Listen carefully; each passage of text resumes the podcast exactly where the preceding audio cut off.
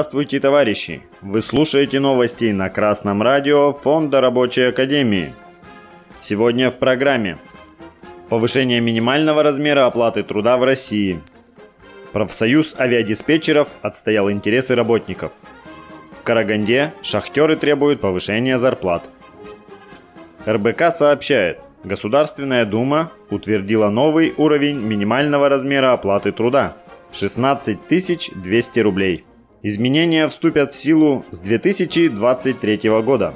Повышение составило почти 1000 рублей или 6,3%. Последний раз МРОД поднимали полгода назад на 10%.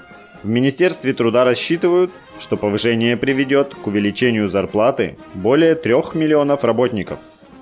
Предпринимаемых правительством мер недостаточно. Рабочий класс заинтересован в росте реального содержания заработной платы – повышении ее уровня до и выше стоимости рабочей силы.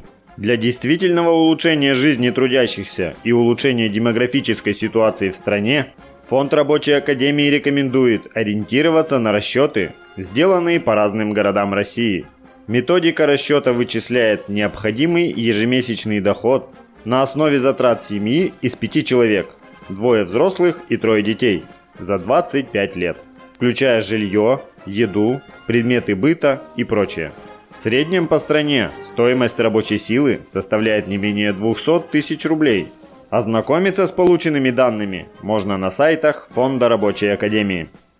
Повысить реальное содержание заработной платы и довести ее до стоимости рабочей силы можно, добившись закрепления в вашем кол-договоре ежегодного повышения зарплат выше уровня инфляции. Федеральный профсоюз авиадиспетчеров – один из самых передовых в России. Он в очередной раз продемонстрировал, как сильный профсоюз может отстаивать интересы своих членов, даже в кризисное время. В связи с введением взаимных санкций России и стран Запада в 2022 году количество полетов иностранных авиакомпаний упало более чем на 80%. Доходы предприятия не смогли покрывать расходы в текущем году. Руководство прибегло к массовому сокращению работников. Начали увольняться высококвалифицированные авиадиспетчеры и инженерно-технический персонал, имеющие основания для ухода на пенсию. Работодатель инициировал переговоры по внесению изменений в коллективные договоры. Предложения работодателя касались отмены ряда социальных льгот и гарантий, уменьшение заработной платы и так далее. Профсоюзы, действующие на предприятии, провели переговоры с руководством, чтобы сохранить основной производственный персонал и восстановить корпоративное пенсионное обеспечение ранее уволившихся работников. Профсоюзы согласились на временный перенос выплат при увольнении в связи с уходом на пенсию.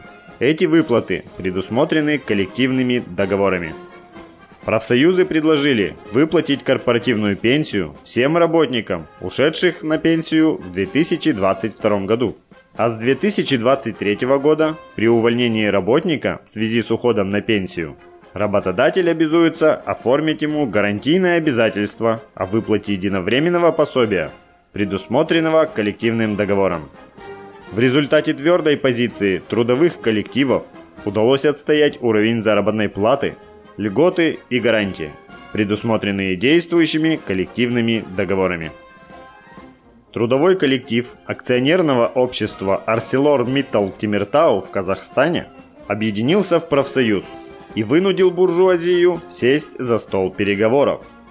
Как сообщает информационное агентство Казинформ, в Караганде в очередной раз собралась согласительная комиссия по вопросам шахтерских коллективов.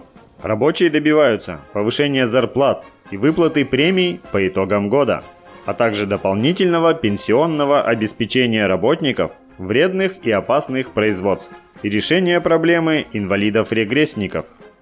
Уже было несколько заседаний, идут дискуссии, проводятся расчеты. Со стороны профсоюза выдвинут ряд предложений по решению этих вопросов. Проблемы зарплат и пенсий касаются всех трудящихся, и хоть буржуазия и буржуазное государство кидают им небольшие подачки, находятся профсоюзы, которые не собираются мириться с таким положением дел. Они действуют коллективно и организованно. Товарищи трудящиеся, берите пример с самых передовых профсоюзов. Добивайтесь улучшения своей жизни.